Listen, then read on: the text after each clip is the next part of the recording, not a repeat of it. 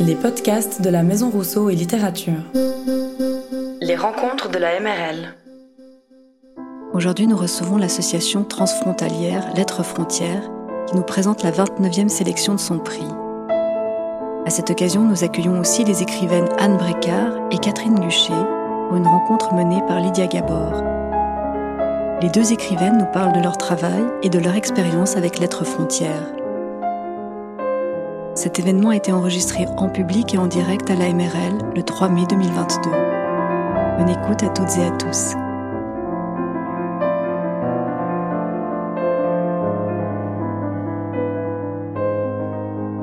Euh, on va peut-être juste commencer, puisque c'est, on est dans l'esprit avec ça, de votre expérience en tant que sélectionnée dans, dans Lettres Frontières. Est-ce que vous pouvez dire deux mots, Catherine Duché Donc pour moi, c'était en 2018 et c'était pour mon premier roman euh, Transcolorado. Et euh, c'était une première immersion dans un milieu que je ne connaissais absolument pas. Ce que je dois souligner, c'était la bienveillance de cette organisation, le professionnalisme. Et j'ai trouvé absolument extraordinaire les rencontres que j'ai pu faire dans des bibliothèques, petites ou grandes. J'ai été accueillie ici à la bibliothèque de Genève, mais aussi à, Blois. J'ai failli ne jamais trouver Blois. À Mejvet, c'était aussi euh, assez haut dans la montagne. De toutes petites bibliothèques animées par des bénévoles avec une passion, un engagement, euh, des gens qui avaient lu les livres et qui avaient envie de les lire. Et, c'était vraiment pour moi une grande émotion et, des moments absolument merveilleux. Et puis ensuite, il y a eu euh, la journée L'usage des mots à Versoix, euh, cette année-là. Et j'étais aussi assez euh, bluffé par tout ce qui s'est passé dans cette journée. Ce qui m'a probablement le plus marqué, c'est que euh, la trame qui avait été retenue, c'est de permettre ou d'offrir aux auteurs la possibilité de lire des extraits de leur, euh, de leur texte. C'est quelque chose que j'aime bien faire. Et euh, ça a donné lieu à des échanges très très riches, très sensibles, avec beaucoup d'émotions. Et puis ensuite, une, une rencontre au-delà des frontières avec quelqu'un qui s'appelle Marina Platova, je crois. Euh, et nous avions euh, comme thème des personnages de marginaux dans des univers inhospitaliers. Et ça a été un, très très bel échange, euh, voilà, avec cette personne que je ne connaissais pas, cette autrice que je ne connaissais pas, dont j'ignorais tout de, de, son œuvre. Et on a pu faire des ponts comme ça qui étaient assez improbables, des ponts entre la Suisse et la France, mais aussi entre nos univers romanesques. Et voilà, et donc je trouve que c'est vraiment une initiative très intéressante. Il y a des parentés entre la Suisse et, et la France, mais on se connaît peu finalement. Et donc euh, offrir ces possibilités de, de rencontres, d'échanges, de dialogue, c'est vraiment très très chouette. Et je souligne ici tout l'investissement de tous les bénévoles, les gens qui donnent de leur temps pour permettre à des auteurs comme nous euh, d'être un peu lus, d'être un peu connus et d'avoir la chance de pouvoir partager des moments comme celui-ci avec vous. Merci beaucoup. Anne Brécard, vous avez été sélectionnée plusieurs fois, oui. quatre fois. Je et si j'ai bien compris, si j'ai bien compris ce qui a été dit cette année aussi, voilà. C'est une récidiviste. exact. Donc, vous, pouvez nous dire un peu, au long de ces expériences, qu'est-ce que ça a donné pour vous au niveau aussi de, votre, de votre art, de votre écriture? Oui, alors effectivement, il y a, l'aspect de la fidélité. C'est vrai que c'est très euh, soutenant, on va dire ça comme ça, d'être accompagné par euh, des gens qu'on rencontre, qu'on retrouve, euh, pas à chaque livre, mais quand même relativement régulièrement. Bon, c'est en même temps euh, aussi une confrontation, euh, on va dire, au lecteur réel, si j'ose dire ça comme ça, c'est-à-dire qu'on n'est pas à parler à des professionnels de la critique, mais à des gens qui ont lu votre livre et qui ne comprennent pas pourquoi vous dites ceci, et puis qui ne sont pas d'accord avec cela. Et puis, il y a tout un, un échange euh, qui, moi, m'a beaucoup appris. Alors, je ne sais pas si ça a influencé vraiment mon écriture, mais c'est sûr que ça, m'a, ça, m'a, ça a changé mon point de vue sur le, le lecteur imaginaire qu'on, a, qu'on porte tous en nous. Hein. On a, enfin, je suppose qu'on a tous un lecteur imaginaire. Et du coup, ça a certainement modifié ma vision du, lecteur, puisque j'ai eu droit, à, enfin, j'ai eu la, la chance en fait de rencontrer beaucoup de lecteurs effectivement, comme vous avez dit, extrêmement investis, qui avaient lu le livre et, qui n'étaient pas là pour être polis, mais qui étaient là pour vraiment se, poser des questions. Et, et, donc ça m'a probablement beaucoup fait avancer. Je ne sais pas dans quelle direction, mais c'est sûr que ça m'a ça, beaucoup influencé. Donc, vous avez dit l'essentiel de votre expérience avec euh, Lettres Frontières. En fait, c'est eux qui créent ces rencontres et ces possibilités. Oui, absolument. Donc, merci beaucoup à, à Lettres Frontières. On va entrer euh, dans l'univers de, deux autrices qui sont très différentes pour leur parcours, que je vais très rapidement vous, vous crayonner. Le plus important, ce sont ces deux livres. Anne Brécard, La patience du serpent. On va lui poser la question de ce titre parce que ceux qui l'ont lu savent pourquoi. Et le deuxième, c'est Catherine Guchet, donc Poussière noire.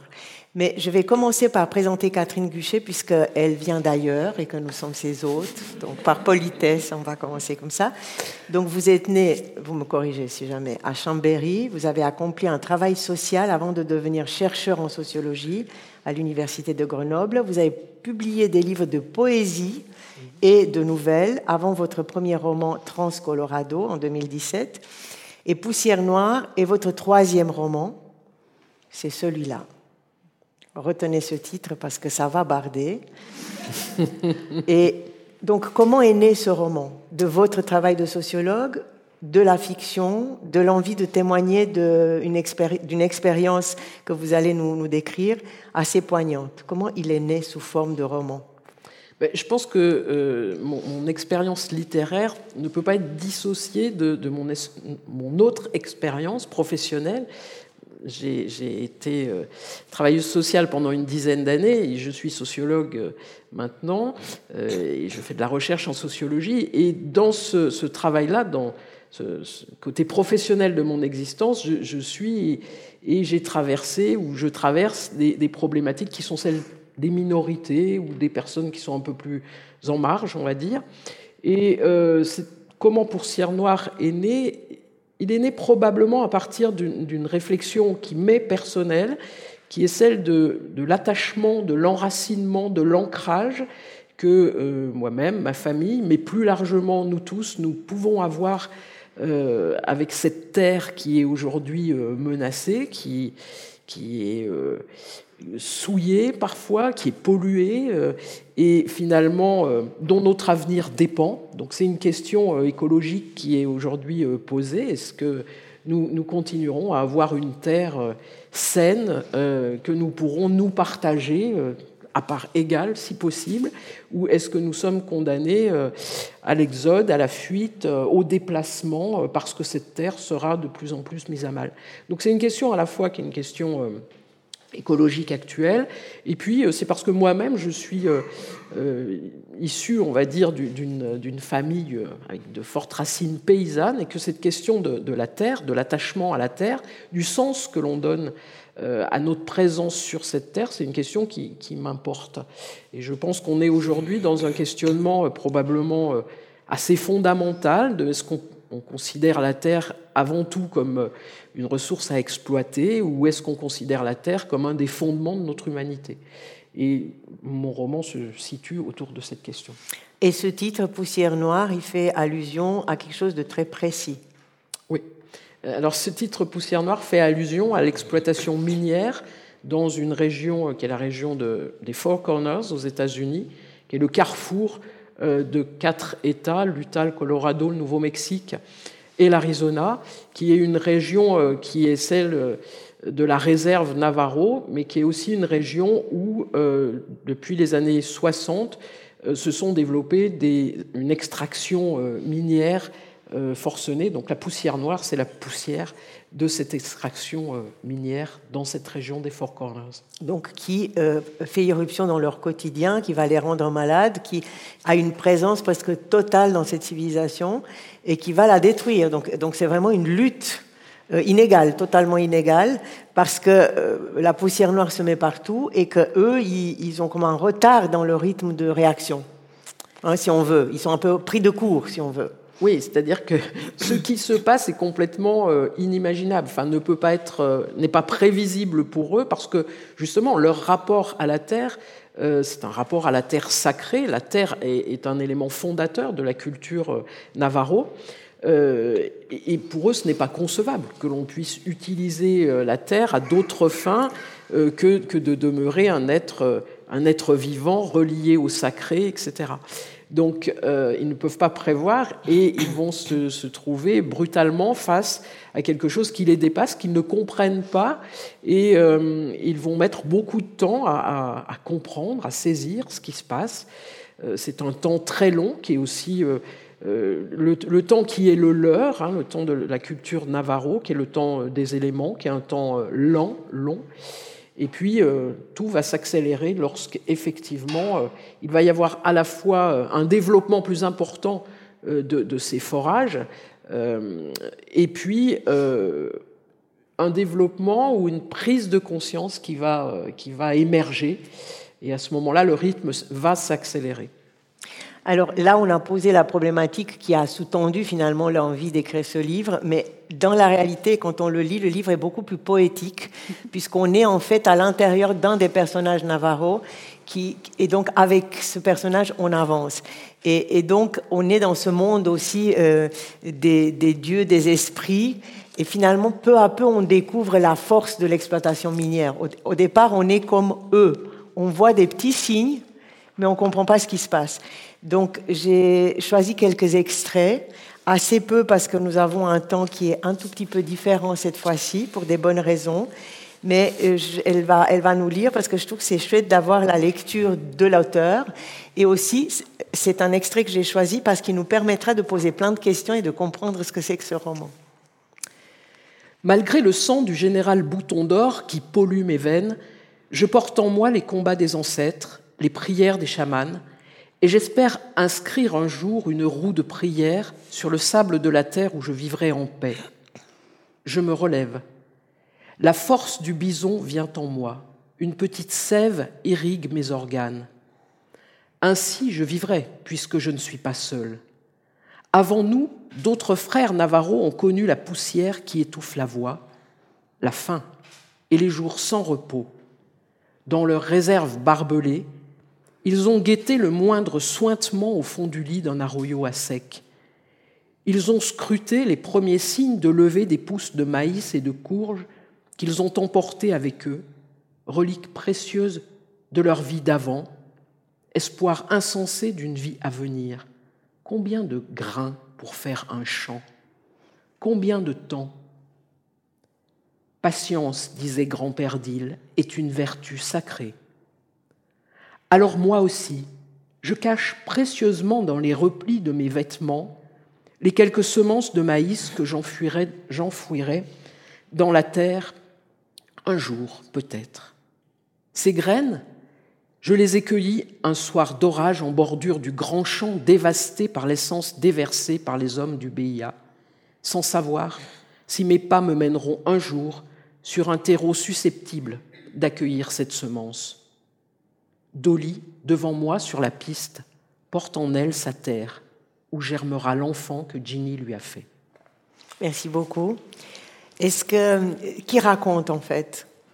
Qui raconte Qui est le personnage qui nous raconte et qui s'exprime là? Alors c'est Oki. Oki, c'est une jeune métisse en fait qui est navarro, mais qui est fruit euh, du viol de sa mère par général Bouton d'Or, qui est un intendant du BIA. Le BIA, c'est le Bureau des Affaires indiennes. Euh, qui est censé gérer les affaires euh, des réserves indiennes euh, par, ordre du gouvernement américain et qui est censé les gérer de manière positive pour, pour les peuples autochtones.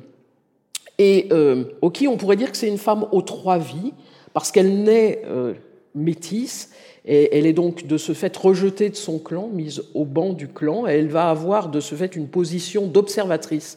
C'est elle qui du surplomb d'une falaise, va observer ce qui se trame au nord, qui va voir les engins arriver, etc. Ça, c'est sa première. Donc, donc elle a une fonction très importante dans la communauté. Elle a une fonction très importante, et c'est grâce à cette fonction qu'elle va, dans une deuxième vie, pouvoir être réintégrée dans, dans le clan. Et elle va changer de nom. À chaque fois qu'elle change de vie, elle change de nom. Elle va devenir fille du vent. et puis elle aura encore une troisième vie. Cette troisième vie, c'est celle où elle va prendre conscience de ce qui se passe, de ce qui se joue pour elle, mais aussi pour son clan. Euh, elle va arriver à une espèce de conscience euh, politique, on pourrait dire ça de cette, euh, manière-là. Donc c'est une femme aux trois vies, c'est quelqu'un qui est en révolte, qui est au début dans une espèce d'inconscience, puis progressivement qui va être en révolte, puis qui va arriver dans une forme de résilience.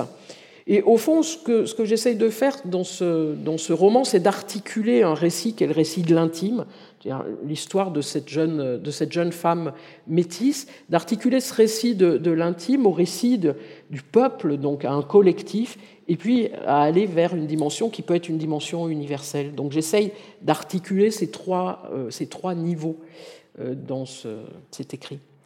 Alors encore des petites questions. Pourquoi il voyage? On comprend qu'elle est en mouvance, elle est en déplacement puisqu'elle a pris des graines pour pouvoir les, planter ailleurs. Pourquoi voyage-t-elle? Bien, c'est la grande histoire de, l'Exode. Alors, l'histoire du peuple navarro commence en 1864 par la Longue Marche. C'est un, exode. C'est le clan de l'homme qui marche. C'est le clan de l'homme qui marche, euh, c'est-à-dire qu'on chasse les populations navarro des réserves giboyeuses du nord pour les amener dans des réserves euh, à cet endroit-là, euh, sur Black Mesa. Euh, donc ça commence déjà par ce déplacement, et ce sont des populations, comme je disais tout à l'heure, qui sont déplacées euh, pour des raisons qui sont des raisons qu'on pourrait qualifier de géopolitiques. Hein, ce ne sont pas encore des raisons écologiques, pas complètement, mais on voit déjà qu'à travers la pollution là, de la mine, euh, on a des raisons écologiques. Et ce sont des raisons aussi géopolitiques, c'est-à-dire de conflits avec d'autres tribus, de, négociations avec le, BIA, etc.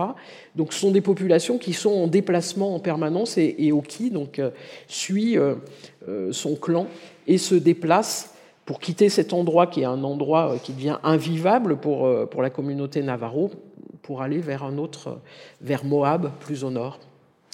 Et d'ailleurs, ils sont de moins en moins, en fait. À chaque étape, il y en a très très peu qui vont vraiment arriver en terre amie pour pouvoir reprendre leur vie. Oui, parce que euh, à chaque étape, ce qui se joue, c'est un, conflit entre l'ancien monde et le nouveau monde. On pourrait dire ça de cette manière-là, c'est-à-dire entre euh, ceux qui souhaitent rester fidèles aux traditions, euh, à ce qu'ont véhiculé les ancêtres, à ce lien à la terre sacrée, à tous les savoirs ancestraux, et puis ceux qui sont attirés par euh, ce qui se présente comme étant le progrès, la modernité, en tout cas une vie plus facile, de l'argent, etc. Euh, et donc au fur et à mesure, ce que, l'on voit, c'est euh, un clan qui se délite. Un certain nombre de ses membres se séparent du clan. Et puis c'est aussi un clan qui s'appauvrit sur le plan culturel. C'est-à-dire que dans la confrontation, euh, à, ce monde, à ce monde moderne, à ce monde nouveau, eh bien, progressivement, euh, il y a une perte, une perte des savoirs euh, ancestraux, une perte de la communauté, du lien de communauté. Et, on pourrait presque dire qu'il s'agit au, bout du compte d'une forme d'ethnocide, c'est-à-dire que c'est toute la, la, vitalité et la, la, dimension symbolique, sacrée du clan qui, qui qui, disparaît au fur et à mesure de ces multiples déplacements. Et peut-être une dernière, pour ce niveau de, comment dire d'immersion, qui est ce grand-père d'île? Ce qui représente symboliquement, il est très important. Voilà, grand-père d'île, c'est la figure tutélaire du clan. Euh, c'est celui qui, justement, euh, connaît tous les, tous, les fondements, euh, les fondements sacrés, les fondements symboliques de la tribu Navarro. C'est un homme médecine donc euh, il a des pouvoirs de guérison, il organise des cérémonies euh, rituelles pour guérir, euh, pour guérir justement lorsqu'il y a eu des crimes, des crimes sexuels, pour guérir lorsqu'il y a des ennemis qui, qui se présentent, etc. Donc il organise des, une voie de la bénédiction, une voie de la paix, etc. Donc c'est la figure tutélaire du clan qui rattache le clan à ses fondements sacrés et symboliques. Nous allons donner la parole à Anne Breca, donc, qui signe La patience du serpent, c'est aux éditions Zoé. Je vais vous la présenter très brièvement. Donc, euh, vous êtes né à Zurich, vous avez fait une partie de vos études en allemand et ensuite en français. Vous devenez traductrice allemand-français, ce qui est déjà une performance en soi. Vous êtes professeur euh, aussi de philosophie. On pourrait dire que les frontières entre les langues et entre les différents univers, vous connaissez et vous en faites un art, parce que traduire, c'est traduire dans un autre univers mental. Et donc La Passion du Serpent est votre septième roman. Alors, comment est né ce roman? Nous changeons totalement d'univers, mais au cours de ces discussions, on va voir qu'il y a des thèmes communs qui ressortent d'une façon très émouvante. Alors, comment est né ce roman? Alors déjà, j'aimerais dire qu'on ne change pas totalement d'univers, on descend un petit peu parce qu'on arrive au Mexique, donc euh, au niveau au niveau géographique, au niveau géographique et aussi euh, en fait un petit peu aussi au niveau mental parce qu'effectivement mon, héroïne Christelle qui part euh, à la recherche d'une autre manière de vie, elle va aussi rencontrer des chamans et donc par conséquent des Indiens. voilà, ça c'est les, points communs. Ça c'est exactement les points communs, voilà. Mais effectivement, sinon, c'est plutôt la c'est une fiction? C'est quelque chose qu'on vous a raconté? Alors, c'est un peu tout. C'est-à-dire, c'est une fiction. C'est aussi basé sur une réalité. C'est-à-dire, ma fille est partie euh, faire le tour du monde. Elle est restée au Mexique. Donc, ça, ça a été euh, pour moi une grande question parce que, euh, disons, à part le fait que je suis une mère extraordinaire et qu'on ne comprend pas pourquoi un enfant a envie de, de, s'éloigner de, faire autre chose que de rester auprès de vous, ça je comprends très bien. À, part cet état de fait que, bon, ben, ma foi, voilà. Euh, non, mais y plus sérieusement, c'est quand même, enfin, il y a beaucoup de, jeunes occidentaux, et quand je dis occidentaux, je dis européens, mais aussi américains et autres, qui quittent en fait des, une situation euh, sociale relativement stable, on va dire, avec une AVS, des, assurances, enfin des, choses comme ça qui, qui bon, peuvent paraître parfois utiles quand même, et qui en fait décident que ça n'a vraiment mais strictement aucun intérêt et qui partent euh, pour découvrir. Euh, enfin, c'est pas vraiment qui, c'est pas juste découvrir, c'est vraiment ils partent à la conquête d'une autre, euh, d'une autre manière de vivre, plus proche de la nature. Et donc, en fait, effectivement, j'ai rencontré cet univers grâce à ma fille qui vit au Mexique. Donc, j'ai pu fréquenter, en fait, ces, j'appelle ça des néo-nomades parce que je n'ai pas beaucoup d'imagination, faut dire ce qui est. Donc, du coup, je me suis dit, ben, j'ai envie de parler de ces gens qui sont partis, qui ont quitté, comme je disais tout à l'heure, des conditions de vie, on va dire, faciles. Pour Donc elle part de Suisse, en fait Voilà, exactement, elle part de, part, de, de, Suisse, mais c'est pas seulement elle dont euh, j'ai voulu parler, c'est tous ces gens qui quittent euh, des conditions de vie relativement faciles pour se retrouver dans, un, dans, des, dans, des, dans des univers quand même relativement compliqués. Euh, en, l'occurrence, le Mexique, c'est très violent. Il y a des, des, des, trafiquants de drogue, etc. Donc il y a des, quand même des, des, choses qui se passent qui sont anxiogènes, euh, je trouve, mais qui, persistent pour, euh, parce qu'ils essaient justement de trouver une autre voie. Et donc, euh, j'ai voulu explorer un petit peu cet univers que j'ai trouvé fascinant. Donc, c'est pas seulement l'univers des néonomades, mais c'est aussi l'univers en fait de la, la, nature mexicaine qui s'incarne un peu dans un des personnages qui s'appelle Ana Maria, qui est, un, personnage très enfin, à part, disons, et qui vient hanter en quelque sorte le quotidien de cette, euh, de cette famille qui, donc, qui est partie, donc, euh, euh, Christelle, Greg et leurs deux enfants qui sont partis de Suisse pour se retrouver au Mexique un petit peu par hasard. Dans un village Voilà, dans un beau village au bord de la mer. Tiburcio. Tiburcio, voilà, San Tiburcio, qui est un, un village justement qui accueille en fait euh, ces néo-nomades et aussi bah, forcément un village qui, qui était constitué quoi. C'était pas les gens n'ont pas juste débarqué euh, dans les années 80 90 2000 mais ce, village existait avant et donc il y a des habitants qui sont pas du tout des Indiens hein, mais qui sont des, gens qui vivent là depuis 100 euh, 200 ans et qui se confrontent plus ou moins avec bonheur à ces nouveaux à ces nouveaux immigrants. Et justement, ce qu'on découvre, c'est que c'est une communauté assez importante. C'est-à-dire que c'est pas euh, Christelle et sa famille qui sont les seuls pionniers, ah et que ça s'est un peu organisé. Ça m'a fait penser aux communautés hippies d'il y a 40 ans. Absolument. Donc ça s'est organisé dans un petit monde, dans, dans une vie, dans, dans une ritualité euh, sur l'année, etc. Donc c'est une société. En fait, ils ont créé une, une société. Absolument. Avec des, des, des, des jolis euh, contrastes comme l'accès à Internet obligatoire, mais en même temps, on va faire des rituels chamaniques dans la forêt. Euh, on va, on va, enfin, non, mais c'est Enfin, moi, je, trouve ça génial. C'est vrai que ça fait rire, mais c'est en même temps, c'est vraiment, euh, c'est tellement surprenant. Alors, tout le monde a évidemment son téléphone portable, mais de toute façon, les Indiens l'ont aussi, donc on ne va pas critiquer. Hein. Non, mais c'est vrai. Je veux dire, les Indiens ont réellement des téléphones portables, des smartphones si c'est possible, et euh, des jeux, des jeux vidéo. Donc, cette espèce de, confrontation de, d'un côté vouloir l'authentique, la, la, relation avec la nature, et puis de l'autre côté être euh, hyper, euh, hyper connecté, c'est fascinant. quoi. Alors, on va choisir un petit extrait que je vous ai indiqué parce qu'il nous permet de rentrer dans l'univers riche et poétique de, votre roman et aussi de, de, s'incarner un peu plus dans, dans, cette lecture. Donc, je vous avais proposé tout au début. Je tiens à dire que donc, ces deux livres m'ont poussé à, à, apprendre des choses. Je connaissais absolument rien sur les Navarros. Je suis allée sur Internet après pour connaître ce scandale, ce qui s'est passé. Et euh, en même temps, ce, ce, livre qui commence par un premier chapitre, s'il n'y avait qu'une chose à lire parce qu'on n'a pas le temps, c'est le prologue. Ouais, c'est tellement bien écrit et, c'est extraordinaire. Ça fait, ça fait un peu penser à Gabriel euh, Garcia Marquez, je ne sais pas si vous connaissez cet mm. univers.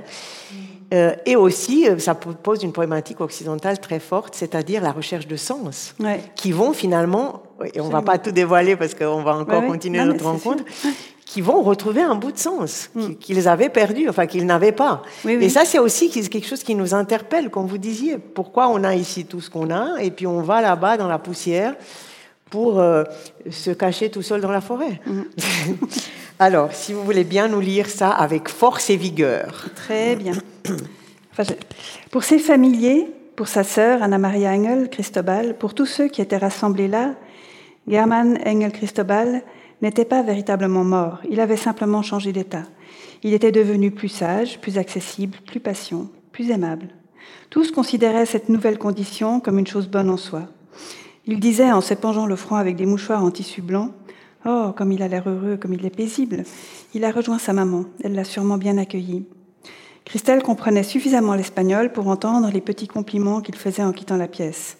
Il a l'air délivré. Quel beau trépas. Voilà, donc où sommes-nous Dans quelle situation nous retrouvons-nous Alors là, en fait, effectivement, il s'agit du prologue, donc c'est en fait euh, la fin du livre, et puis euh, euh German Engel Christobal, que Christelle, euh, donc les, la, Suissesse, va rencontrer dans le livre, est décédé. On ne sait pas très bien comment, enfin, moi je sais, mais le lecteur, il devrait se poser la question. Et euh, donc il, est, mort et il est, exposé, comme on fait au Mexique, sur, dans, une, dans une pièce de la maison.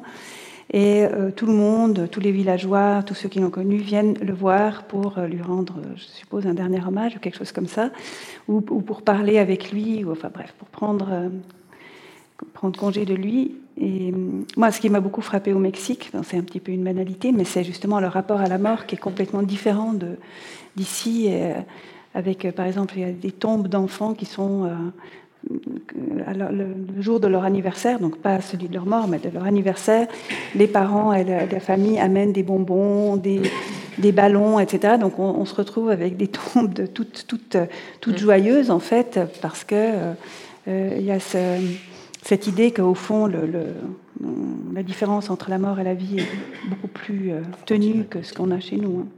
Oui, et ça fait partie de cette thématique des frontières mm. qui euh, qu'on retrouve de façon subtile dans, dans, cet extrait, dans tout le roman, qui sont les frontières physiques qu'on doit dépasser quand on voyage, mais qui sont aussi les frontières entre différents mondes de perception de la réalité. Mm. Euh, qui est cette Anna Maria Engel? Anna Maria Engel. C'est un paradoxe. C'est un paradoxe en tant que tel parce que elle est issue d'une famille en fait d'immigrés euh, qui est partie euh, pendant la Deuxième Guerre mondiale de Prague et qui est arrivée, donc la famille est arrivée là, dans ce petit village, euh, aussi un petit peu par hasard, comme Christelle. Euh, mais elle, elle c'est juste l'arrière-petite-fille, enfin la descendante de, ces, immigrés. Et elle s'est tournée complètement vers la forêt. En fait, elle, elle, a un peu, peut-être par, par euh, parce que c'est insupportable d'être comme ça tout le temps entre deux mondes, elle a décidé, enfin, ou peut-être inconsciemment, d'être une fille de la forêt. Bon, je dis ça un peu, naïvement, mais en l'occurrence, euh, elle vit avec des serpents qu'elle a dans des terrariums tout autour de son lit, dans sa chambre, et elle, elle, rejette en fait le monde de nostalgie de, de, son frère qui lui ne fait que penser au passé, qui n'a jamais été en Europe, mais qui aimerait retourner à Prague, aimerait retourner en Europe centrale, et qui a cette nostalgie de ce, de ce, ce, lieu qu'il n'a jamais rencontré, enfin qu'il jamais vu. Donc c'est ces deux réponses, on va dire, au déracinement qu'ils représentent chacun une autre réponse. Exactement, et puis les raisons pour lesquelles, parce que nos personnages principaux, donc Christelle, euh, voyagent pour échapper au fond à un mal-être euh, existentiel, et, cette famille a voyagé pour sauver sa peau. Mm. Donc elle devait partir. Donc c'est différentes raisons de, de, voyager, donc de s'exiler, parce qu'il y a à un certain moment un très beau, très bel échange où il dit finalement tout voyage est une forme d'exil et tout exil est une fuite. Quelque part, notre personnage principal, Christelle, c'est au fond elle, elle aurait pu dire je presque dans ce livre, parce que c'est beaucoup par elle qu'on voit l'histoire, mais elle est quelque part exilée d'un monde qui lui donne pas ce qu'elle voudrait pour, pour que sa vie euh, ait un sens. Alors, on, on pourrait euh, approfondir, mais le temps, il est un tout petit peu euh, compté. Donc, j'ai d'autres thématiques. Je sais que ça va. Je sais, mais j'ai encore tellement de thèmes que, que je me prépare comme ça. Donc, j'ai vu un mouvement qu'on pouvait, qu'on pouvait retrouver ensemble. Donc, il y a le thème des frontières. Si vous êtes sensible au voyage, aux frontières, à l'exil, qui est très bien développé et qui est exprimé de façon très différente, parce que évidemment, Ici, nous sommes quand même dans, le livre d'Anne Brécard avec, on va dire, entre guillemets, quand même un peu des intellectuels qui font une analyse de ce qui leur arrive et pourquoi. Et là, on est plutôt, l'analyse vient après coup, en fait, parce que on va voir qu'un des personnages principaux euh, va, va vivre un dévoilement, en fait, une compréhension des choses parce qu'elle va apprendre à lire et à écrire. Je ne trahis rien, mais ça fait partie du jeu quand même. Tout à fait. Ça, ce sont des thèmes très importants. Mais moi, j'ai envie maintenant de vous amener euh, dans le thème de, la magie, du magique. Et plus tard, en deuxième partie, j'aimerais faire exprimer nos deux autrices sur la transformation, parce que ce sont des livres de transformation. Et je trouve que c'est ce qui nous donne le plus d'espoir dans la vie, c'est quand les personnages se, se, transforment sous nos yeux. Alors la magie, elle existe, elle coexiste. C'est ça qui est très intéressant je, me tourne vers vous parce que Catherine Guchet, c'est aussi euh, une, des forces. La juxtaposition d'un monde rationnel du progrès, qui est ce monde des poussières noires, avec aussi ses défauts, et avec une perception de la nature que moi j'appelle magique, mais c'est un peu plus complexe que ça, et qui apporte un rapport d'émerveillement. Mm-hmm. Alors, j'aimerais que vous développiez ça. D'abord, avec OK, on a Yoke, vous avez dit? Yoke, on apprend qu'il y a des déités. Donc avec le père euh, grand-père d'île et avec elle, on apprend. Donc ces déités qui peuvent être positives ou négatives et qui l'accompagnent tout du long. Comment vous avez développé cet aspect et comment vous avez su que ça existait? Ou est-ce que c'est vrai ou est-ce que c'est imaginaire de vous?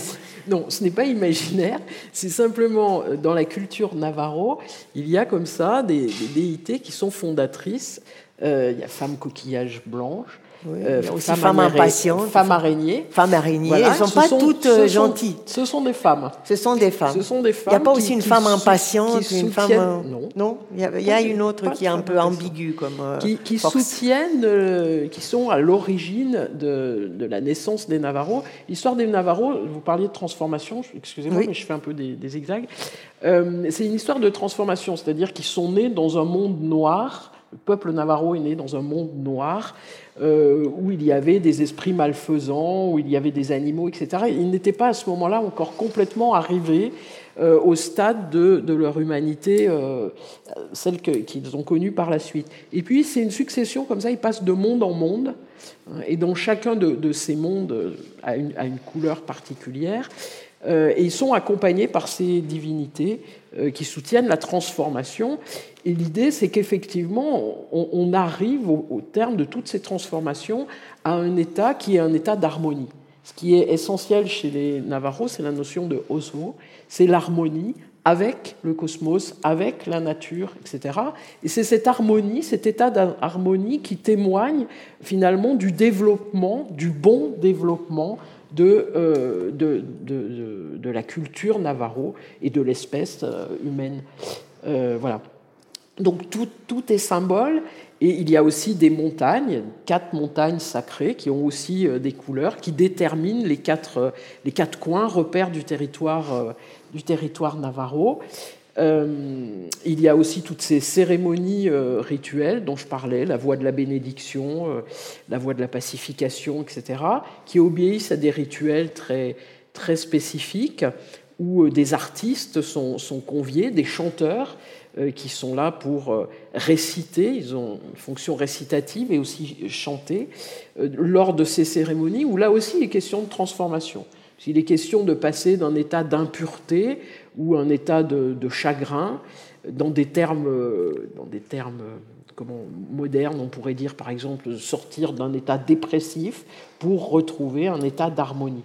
Tout est toujours tourné vers la recherche de cette harmonie, de ce ozo, à la fois sur le plan individuel, c'est-à-dire sur le plan intérieur, intime, chacun doit être en harmonie, peut être en harmonie, et c'est le but de l'existence, de trouver cette harmonie interne, et aussi une harmonie collective, c'est-à-dire l'ensemble du clan et avec l'univers tout entier. Il doit être sain pour que chaque individu puisse être sain. Et donc ces croyances et ces façons de d'agir dans le monde, qui sont les rituels et puis la présence de ces entités mm. de force, vont être mises à rude épreuve par la confrontation avec euh, donc l'exploitation minière, pour le dire tout simplement. Et il y a, y a, des moments qui sont presque un peu tragiques parce qu'ils essaient avec leur rituel de résoudre quelque chose qui ne peut pas l'être. Tout à fait. C'est-à-dire qu'il y a une confrontation de sens. On n'est pas sur la même. Et d'action. Voilà, et d'action. De sens et euh, de, de manière d'agir. Mais avant la manière d'agir, c'est d'abord la, la, manière de donner sens à ce qui se présente qui n'est pas du tout adapté. C'est-à-dire ils ont une manière de donner sens à ce qui se passe qui est conforme avec euh, ce, que sont leur image du monde, leur image du monde, leurs symboles, etc. Et ce n'est pas adapté pour comprendre ce qui est en train de se, produire devant eux. Et en conséquence, leurs manières d'agir ne sont pas du tout adéquates, non plus adéquates, puisqu'elles sont en lien avec ces significations qui ne sont pas les bonnes pour, pour ce monde ou qui n'ont pas pris sur une, attitude euh, face à la terre qui est une attitude d'exploitation et d'utilisation. Ce qui est fabuleux, c'est que malgré tout, ils les gardent, c'est une partie de ces croyances. C'est-à-dire, malgré le fait qu'on voit, parce qu'à un certain moment, le choc est vraiment très important, que c'est pas opérant, donc que ce qu'ils croyaient être de la force et de l'action contre les difficultés, eh ben, ça résout rien du tout. Mhm. Mais ils gardent quand même certaines croyances, et ça, je trouve que ça nous interpelle aussi sur nous, parce qu'elles structurent leur rapport à l'existence. Parce qu'elles structurent leur rapport à l'existence, mais parce qu'elles soutiennent leur identité. Leur identité, exactement. C'est-à-dire que sans ces croyances, ils n'ont pas d'identité euh, spécifique. Donc, euh, ils ne peuvent pas, et quand certains euh, finalement acceptent de se défaire de ces croyances euh, ben, pour voir la réalité, pour, voir la réalité, mais aussi parce qu'on leur dit, vous voyez bien ce que raconte le vieux, là, ça n'a aucun sens aujourd'hui.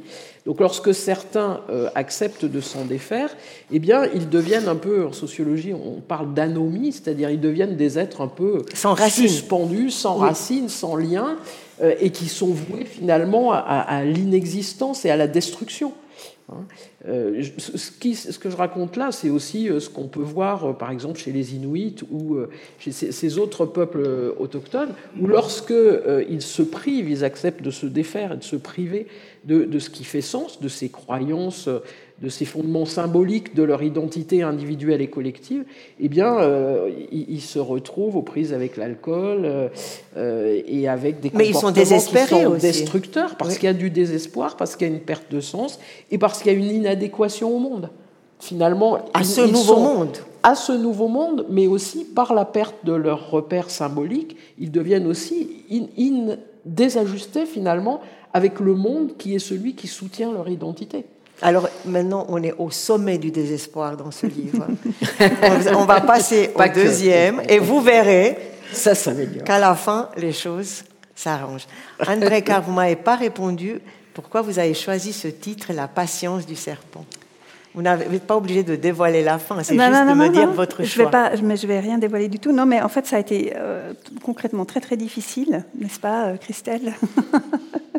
Parce que Christelle euh, travaille chez eux et c'est elle qui a beaucoup œuvré pour que ce livre trouve sa forme telle, telle que tel qu'il a maintenant. Et donc, nous avons beaucoup, beaucoup, beaucoup sué sur, sur, le, titre. parce que c'était pas du tout évident. Et finalement, euh, la patience du serpent, ben parce que, euh, parce que quoi? Ben, Si je peux rien dévoiler, je peux pas. non, parce, que, parce que de même que dans la Bible, le serpent aura un rôle important. Pas le même, mais ouais, peut-être, mais pas sûr. Hein.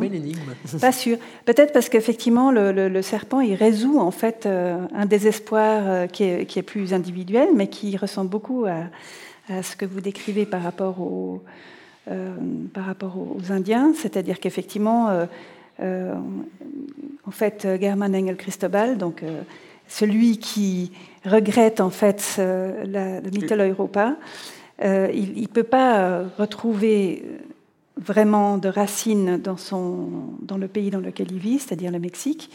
Et du coup, il subit le même sort. C'est peut-être un peu étrange, mais le même sort que les Indiens, c'est-à-dire qu'il ne peut pas vivre. Quoi. Donc, en fait, il, il, va à la mort à sa manière à lui, mais enfin. Euh, et donc, en fait, ce problème de déracinement que vous avez très bien euh, circonscrit et décrit, ben je, je pense que au niveau individuel, euh, il peut avoir lieu, pas seulement chez les Indiens, chez chacun qui, perd son, fondement, comme vous disiez très joliment et qui ne peut plus croire, euh, ou qui tout d'un coup enfin, réalise qu'il ne va plus jamais pouvoir, en l'occurrence Engel, euh, German Engel Christobal, réalise qu'il va plus jamais pouvoir retourner euh, à Prague dans les années 30 parce que ce, pays, ce, pays cette, cette ville n'existe plus. Et que cette civilisation des années 30 n'existe plus, non plus en Europe. Tout ça, ça finit. On, on, va en parler parce que c'est un moment très poétique, mais j'aimerais aborder avec vous justement la présence de ce magique parce que c'est un peu le mouvement inverse, c'est-à-dire les Navarros doivent le conserver à travers beaucoup d'épreuves, et on verra comment pour finir ils vont arriver à le retrouver. Et chez vous, c'est plutôt nos, héros principaux qui vont le redécouvrir. Alors il y a plusieurs manières de le découvrir. D'abord, il y a on va dire, une forme de chamanisme avec les tentes de sudation. Donc, les, vous nous racontez ce que c'est en deux mots et comment vous avez eu connaissance de cette pratique. Bon, c'est une pratique qui, qui, est très commune, on va dire, parce qu'en fait, euh, les, chamans euh, du, Mexique en font, euh, invitent les, touristes à venir découvrir ça. Donc, c'est une tente qui est construite, enfin, si on peut appeler ça tente, c'est construit avec des, des branchages et par-dessus on met plusieurs couvertures ou peaux de bêtes et puis on, fait un, feu à l'extérieur et on, amène, et on fait chauffer des, des pierres volcaniques dans ce feu et après on amène en fait la pierre euh, au milieu du cercle des gens qui sont donc dans cette tente et évidemment ça dégage euh, beaucoup de chaleur. Après on verse encore en plus de l'eau dessus donc ça devient très très chaud. Et, Donc c'est en fait un sauna, on va dire, un, peu, un peu sacré.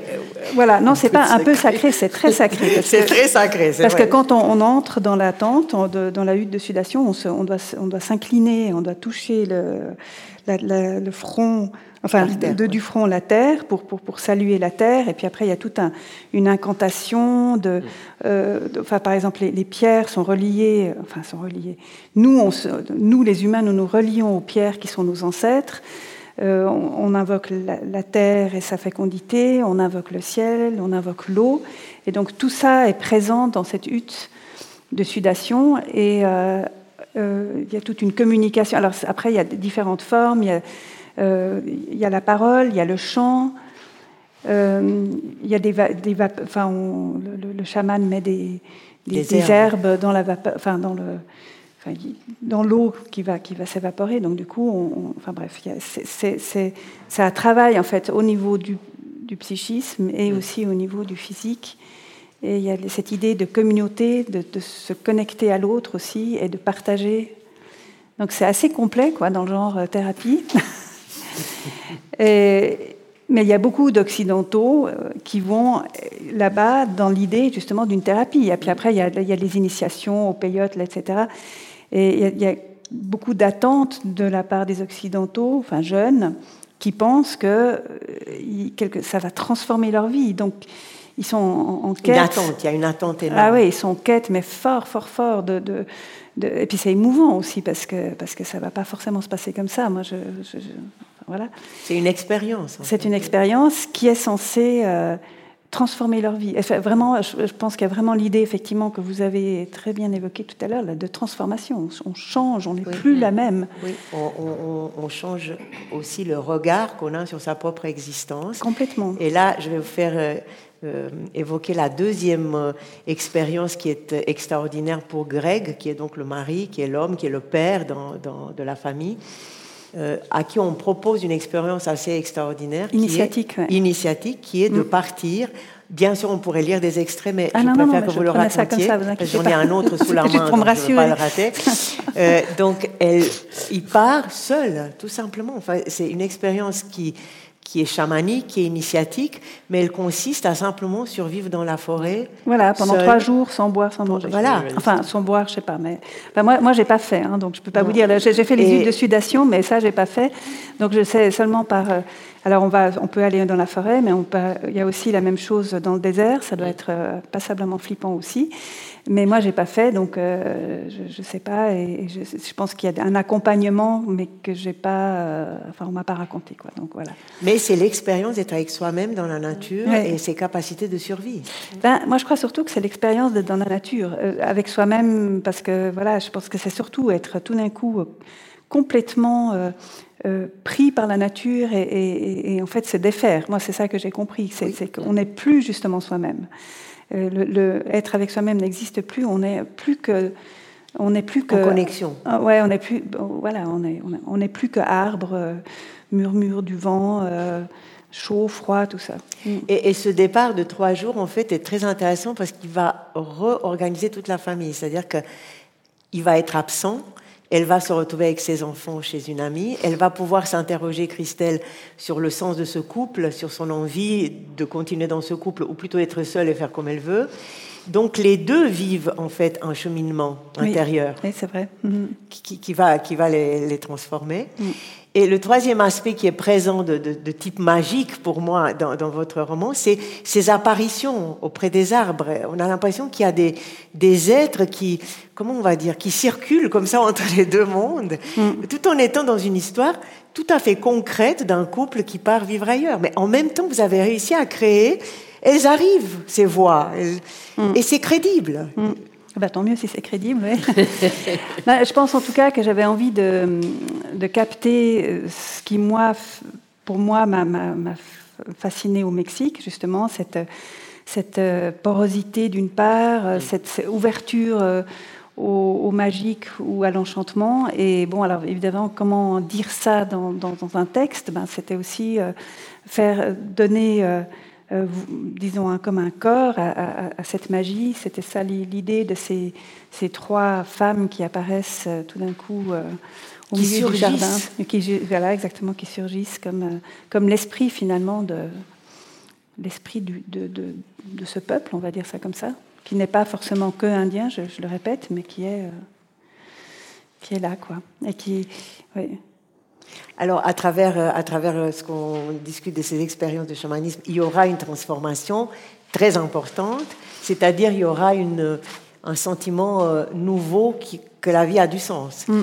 Mais c'est la fin et, vous verrez, c'est très beau comme c'est dit, donc on va pas, on va pas aborder ça. Par contre, on va aborder un dernier extrait où moi j'ai vu certaines choses que j'aimerais ensuite vous poser comme question. Donc c'est un extrait qui est à la page 181 et c'est toujours une rencontre avec Christelle et Christobal. Et pourquoi ils se rencontrent, ça vous pouvez juste le situer. En fait, ils croient qu'elle est quelqu'un d'autre. Voilà, exactement. En fait, euh, Engel, donc euh, le, German Engel Christobal, donc euh, voit Christelle et il se dit mais elle ressemble totalement à ma grand-mère, grand-mère qui a vécu en fait une histoire passionnée avec son grand-père et il aimerait retrouver en fait ce sentiment amoureux. Il aimerait vivre ce sentiment amoureux et donc c'est pour ça qu'il jette son dévolu sur Christelle et qu'il qu'il essaye de la séduire à sa manière. Et qui va être habillé de la même manière, de que, la, même manière que la grand-mère avec une les années 50, et des souliers pour créer l'illusion. Mais en même temps, il sait très bien parce que parfois il l'appelle Christelle Et parfois, il l'appelle Charlotte. Voilà, et c'est très bien, mais il joue. Et ça, c'est euh, vers la fin d'une de, leurs rencontres. Puis il se tourne vers elle et lui parle de la petite musique de nuit de Mozart. Vous connaissez? dit-il en allant mettre le CD. Et il demande encore Avez-vous peur de la mort? Elle sourit et secoue la tête. Il s'enfonce dans son fauteuil, le corps légèrement déjeté, comme si une émotion immense le travaillait de l'intérieur, le tordait. Il lève les yeux sur elle, lui sourit et dit nous irons, au jardin du nous irons au jardin du Luxembourg, puis nous nous promènerons le long de la Seine. Je vous prendrai la main, et nous serons heureux, n'est-ce pas? Moi, j'adore cet extrait, surtout parce qu'elle finit avec une question.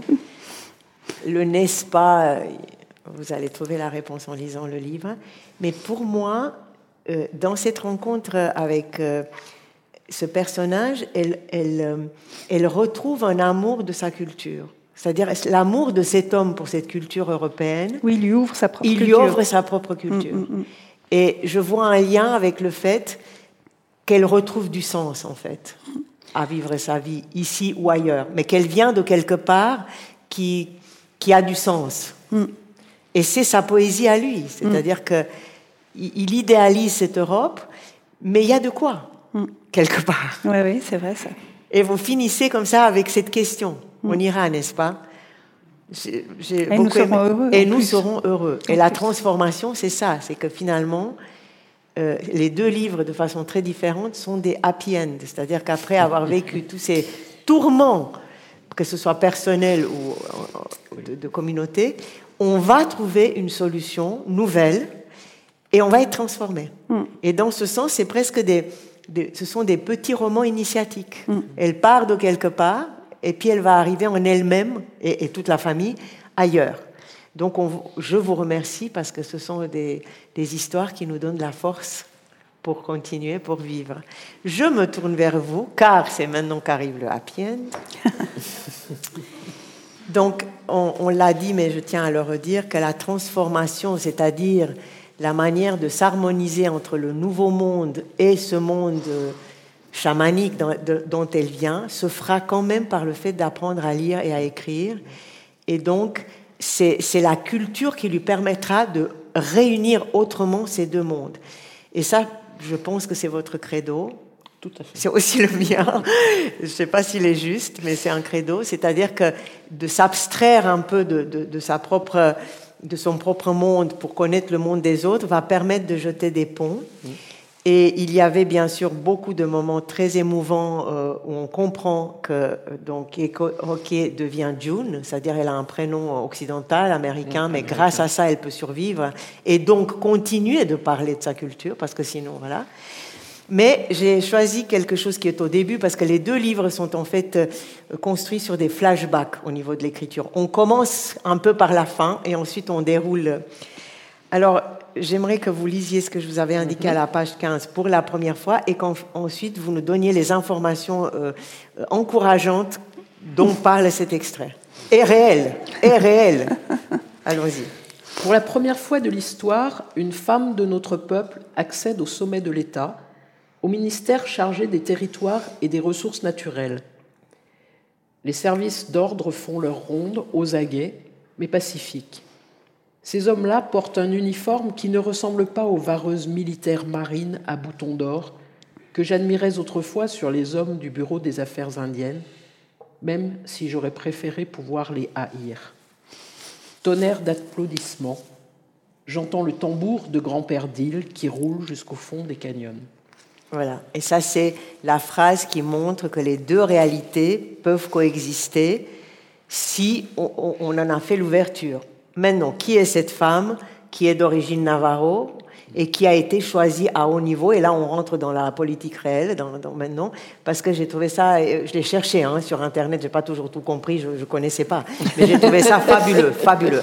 Alors donc, cette femme est une femme réelle qui existe. Voilà, cette femme est une femme réelle, William Jones, qui existe, qui est une, une, femme navarro, donc qui a grandi dans une communauté navarro, qui a été sensibilisée très jeune à la question de, de l'accès à l'eau de ces communautés, parce que toutes ces terres souillées, évidemment, ont également souillé et pollué l'eau, et il y a des réserves Navarro où l'accès à l'eau potable n'est pas possible.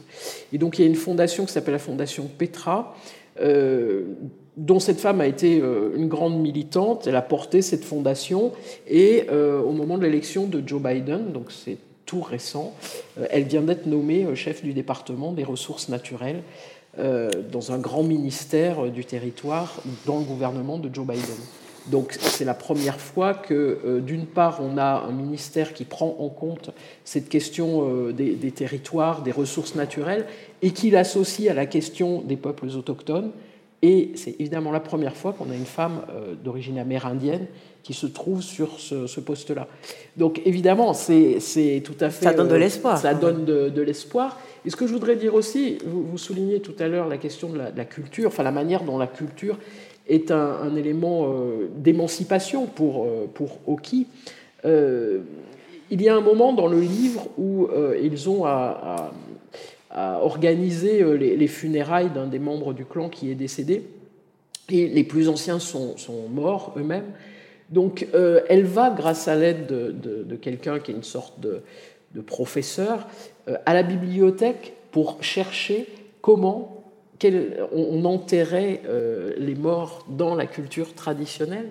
Et c'est grâce à ce détour donc, par la bibliothèque qu'elle va retrouver le lien et euh, le chemin vers sa propre culture. Donc c'est aussi pour, pour dire que l'accès à la culture, ce n'est pas une forme de rupture, mais c'est une forme de réconciliation. Il ne s'agit pas pour ce, personnage de tourner le dos définitivement à, là d'où elle vient, à, à, être une transfuge malheureuse et désespérée, mais c'est au contraire de trouver des passerelles, et ces passerelles, elle les trouve par la lecture, par l'écriture, euh, par la culture. Aussi parce que le livre reste, le livre qu'on signe et reste, comme on parle des religions du livre, c'est-à-dire qu'on a quelque chose, une base sur laquelle on peut, on peut retrouver les choses, alors que les êtres humains, leur mémoire, on peut la détruire. Complètement. Ça, ça c'est intéressant.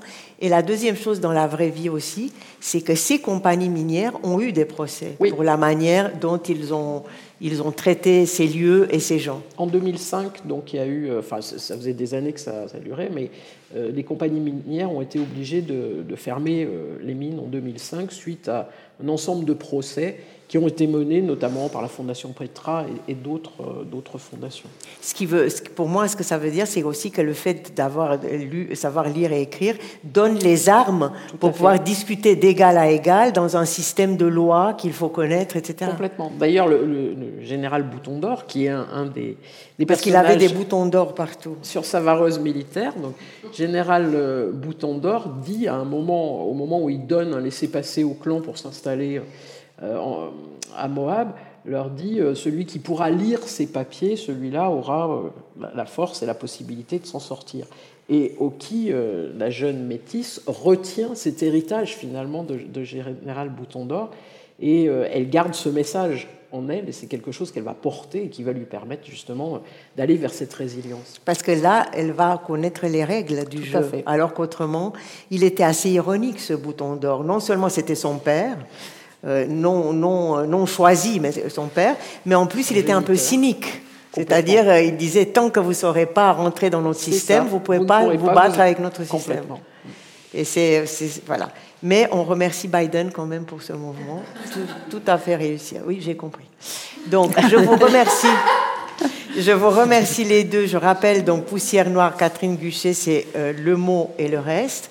Et puis Anne Brécard, La patience du serpent, c'est aux éditions Zoé, deux livres qui m'ont nourri depuis un mois, que je prépare et que je lis, que je vous conseille parce qu'ils sont toniques. Merci beaucoup, mesdames. Et merci à vous de votre merci. animation.